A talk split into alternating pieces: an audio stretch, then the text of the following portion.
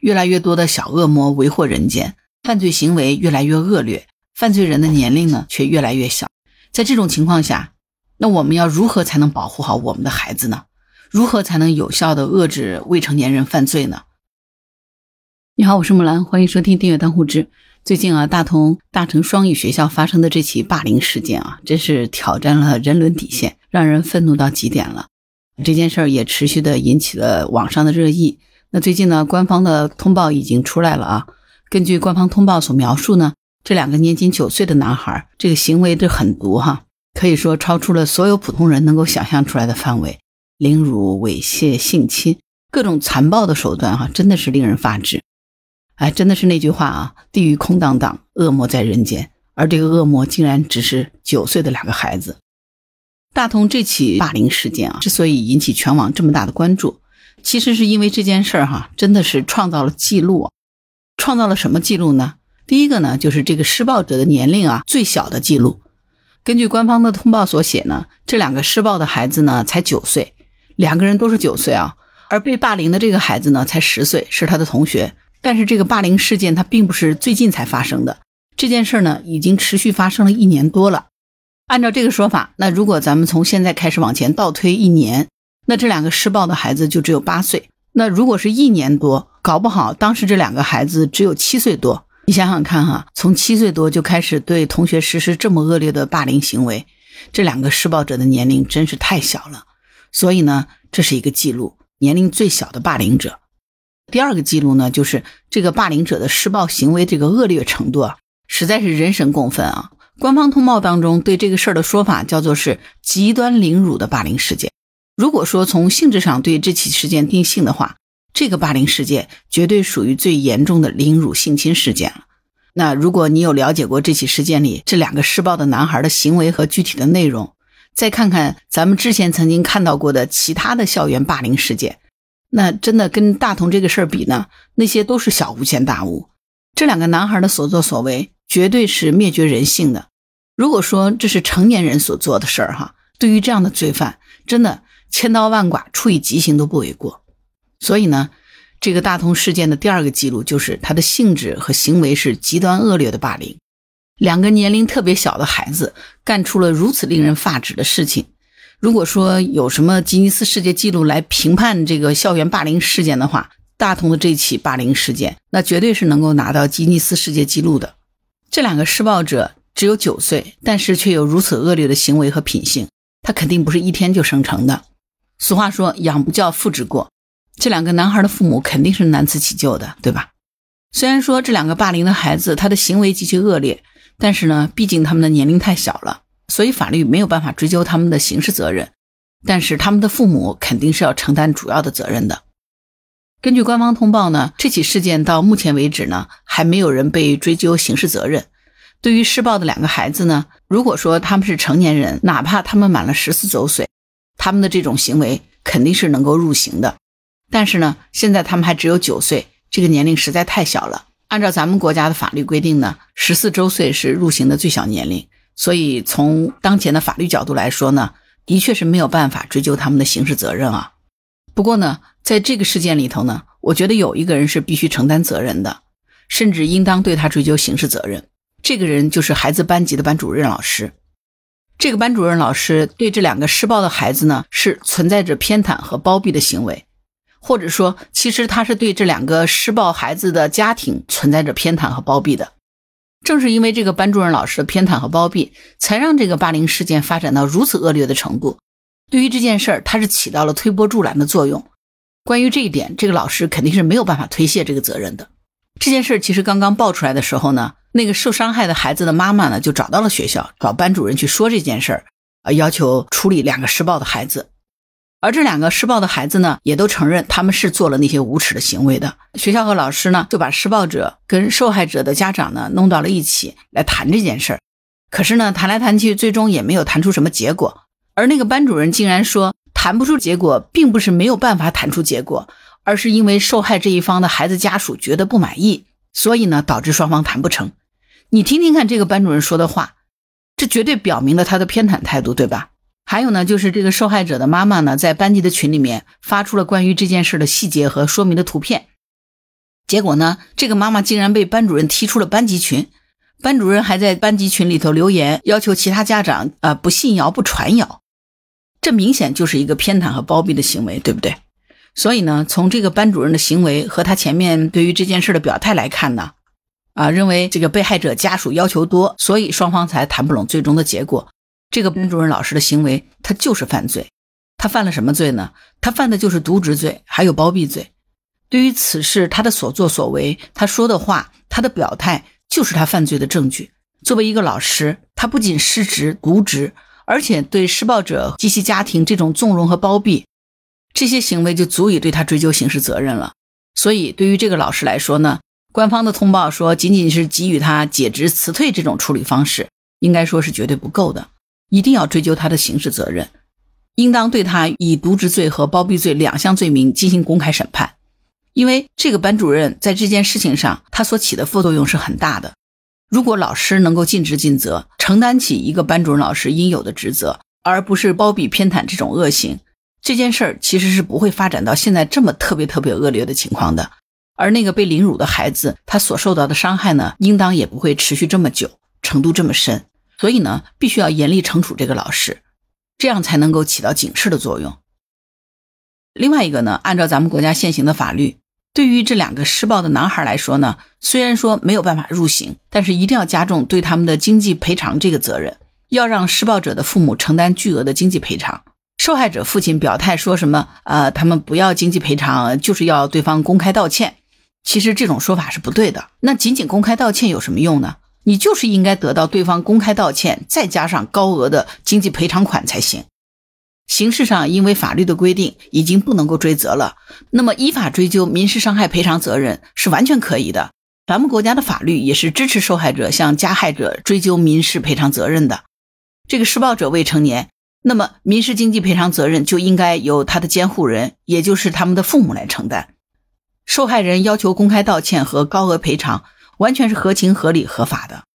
所以呢，在咱们国家现行的法律框架之下，如果最终能够处理成以下的结果，我觉得这件事儿才算是比较合理了。这个结果就是：第一呢，要追究班主任老师的刑事责任，检察机关应该以渎职罪和包庇罪来起诉他。这样子才能够对老师、对学校起到警示作用。第二呢，施暴霸凌的这两个男孩和他们的家长应该公开道歉，并且呢，应该向受害人支付高额的经济赔偿金。这个经济赔偿呢，要分成两个部分，一个部分呢就是针对霸凌行为的经济赔偿，这个需要一次性支付；另一个部分的经济赔偿呢，是因为这个霸凌行为。导致受害人此后余生会一直承受不良的影响和痛苦，所应该付出的经济赔偿，这部分赔偿款的支付不应该是一次性的支付，而是要持续的按月支付，持续的给，一直要给到受害人终老离世才行。因为只有到了那个时候，这两个施暴者对他所造成的伤害和痛苦才会彻底的终结。既然咱们国家现行的法律拿这两个年龄小的施暴者没有办法，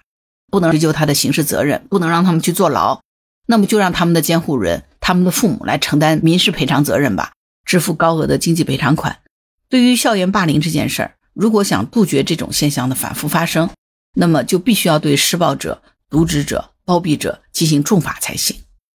关于这件事儿啊，真心希望能够处理成这样的一个结果。对此你有什么看法呢？欢迎在评论区留言啊！我不知道你有没有注意到啊？啊，近些年来啊，咱们国家未成年犯罪的这个事件哈越来越多。犯罪的行为呢也越来越恶劣，而犯罪人的年龄呢却越来越小。比如说，二零一六年，湖南有一名十三岁的男孩放火将老师烧成了重伤；二零二零年的时候呢，大连有一个十三岁的男孩杀害了一个十岁的女童；二零二三年，山东济南两名十四岁的男孩性侵一个女童。那还有就是咱们前面说的这个。大同两名九岁的男孩用极端凌辱的方式对一名十岁的男孩进行了长达一年多的校园霸凌，而这两个男孩开始犯罪的这个年龄可以说只有七岁多一点根据二零二零年六月一号咱们国家最高人民检察院所发布的《未成年人检察工作白皮书（二零二二）》所描述的，当前咱们国家未成年人犯罪有三个值得关注的重点，一个呢是未成年人犯罪总体呈现上升的趋势。第二呢，低龄未成年人犯罪占比上升；第三，未成年人犯罪类型更加集中了。二零二二年，检察机关受理审查起诉未成年犯罪居前五名的罪名分别是盗窃罪、聚众斗殴罪、强奸罪、抢劫罪、寻衅滋事罪，占比一共达百分之六十七点四。你看哈，越来越多的小恶魔为祸人间，而未成年犯罪的事件呢也越来越多，犯罪行为越来越恶劣，犯罪人的年龄呢却越来越小。面对这样的事件，私力救济呢无能为力。社会救济好像又于事无补，而法律救济呢又无法可依。在这种情况下，那我们要如何才能保护好我们的孩子呢？如何才能有效的遏制未成年人犯罪呢？让咱们国家的未成年人保护法真正能够落地实施，而不是沦为了未成年罪犯的保护法。目前呢，咱们国家对于未成年犯罪的这个遏制机制啊，主要采取的还是降低刑事责任年龄这种方式。追究刑事责任的这个年龄呢，已经下调到十四周岁了啊。但是呢，仅仅是降低刑事责任的年龄这种措施哈，对于遏制未成年人犯罪呢，是远远不够的。如果说仅仅依靠严刑峻法这一种手段就能够解决未成年犯罪的问题，这就是治标不治本。甚至可以说，如果只是依靠这一种手段，这就是管理懒政，对于预防和遏制未成年人犯罪呢，并没有任何帮助。所以呢，除了以上这种方式之外呢，其实我挺想建议一下哈，咱们国家相关的立法和管理部门能够完善以下两种法律法规和制度实施体系。第一种呢，就是要建立完整的终止父母权利的这个法治体系，尽快的设立剥夺不合格的父母对于未成年子女的监护权和抚养权这样的一个制度。最高人民检察院曾经进行过相关的调查。这个调查报告显示呢，在咱们国家呢，高达百分之八十八的涉罪未成年人来自于问题家庭。这些问题家庭呢，普遍存在着家庭监护缺失或者是不当的情况。这个呢，是未成年人走上违法犯罪道路的一个重要原因。比如说，严重的家庭暴力啊、虐待、父母犯罪或者是滥用药物、吸毒、忽视或者是遗弃、严重的精神伤害等等。父母的这些行为才是真正滋生未成年人犯罪的土壤。那么，遏制未成年人犯罪的核心就是必须要首先清除掉这片有毒的畸形的生长环境，依法剥夺这些不合格的父母的监护和抚养权，这就是一个有效的手段。我们经常能够听到一句话：不是所有的人都是合格的父母，甚至网上还有一种言论啊，说是一定要先进行父母的培训学习，考试合格的人才能够当父母。这种说法其实挺对的，在前面说的这个大同这起霸凌的事件当中，这两个施暴的男孩的父母对于孩子的教养，他肯定就是不合格的。其中呢，有一个施暴孩子的父母，在这件事被爆出来之后呢，竟然还说只要是不杀人，都能摆得平这样的话。你想想看，是不是正是父母这种畸形恶毒的教养方式，才会养出这两个做出如此发指行为的小恶魔呀？所以，对于这样的父母，如果不剥夺他们的监护和抚养权，那他们的孩子继续在这样的教育之下，只会一步步向犯罪的深渊进一步滑落，对吧？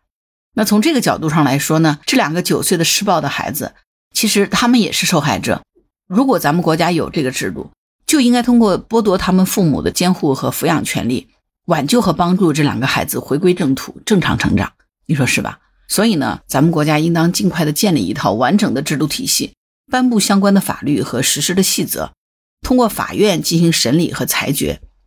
对于那些父母被剥夺了监护权和抚养权的未成年的孩子呢，由国家代行监护权。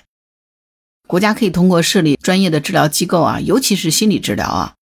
寄养学校啊、福利院啊，选择合法和标准的寄养家庭等多种多样的方式啊，尽快的帮助这些未成年人改变他们的生活环境，并且呢，通过定期的心理治疗和心理辅导。来帮助他们身心健康、正常发展，只有这样子才能够帮助他们回归到正途，健康成长为一个成年人，对不对？第二个呢，就是建议咱们国家应该尽快落实和推广强制报告制度，要加强立法和实施细则，以及建立相关配套的完整机制。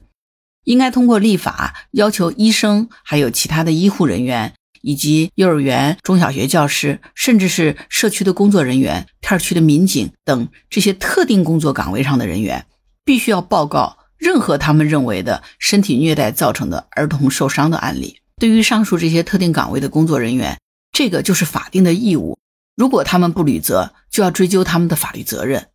国家应该设立专业的儿童保护机构，设立专线电话，比如也可以设立类似于像幺幺零、幺二零那样的特殊号码呀，专线电话、专业的网站来接收这些报告。专业的儿童保护机构接到这样的报告之后呢，应该立刻进行立案调查，并且进行处理。通过这种强制报告的制度呢，其实是可以最大限度的在早期发现一些恶性伤害儿童的行为和事件的。这样呢，尽可能的杜绝对未成年人的伤害，同时呢，也能够预防未成年人的暴力行为升级为犯罪行为。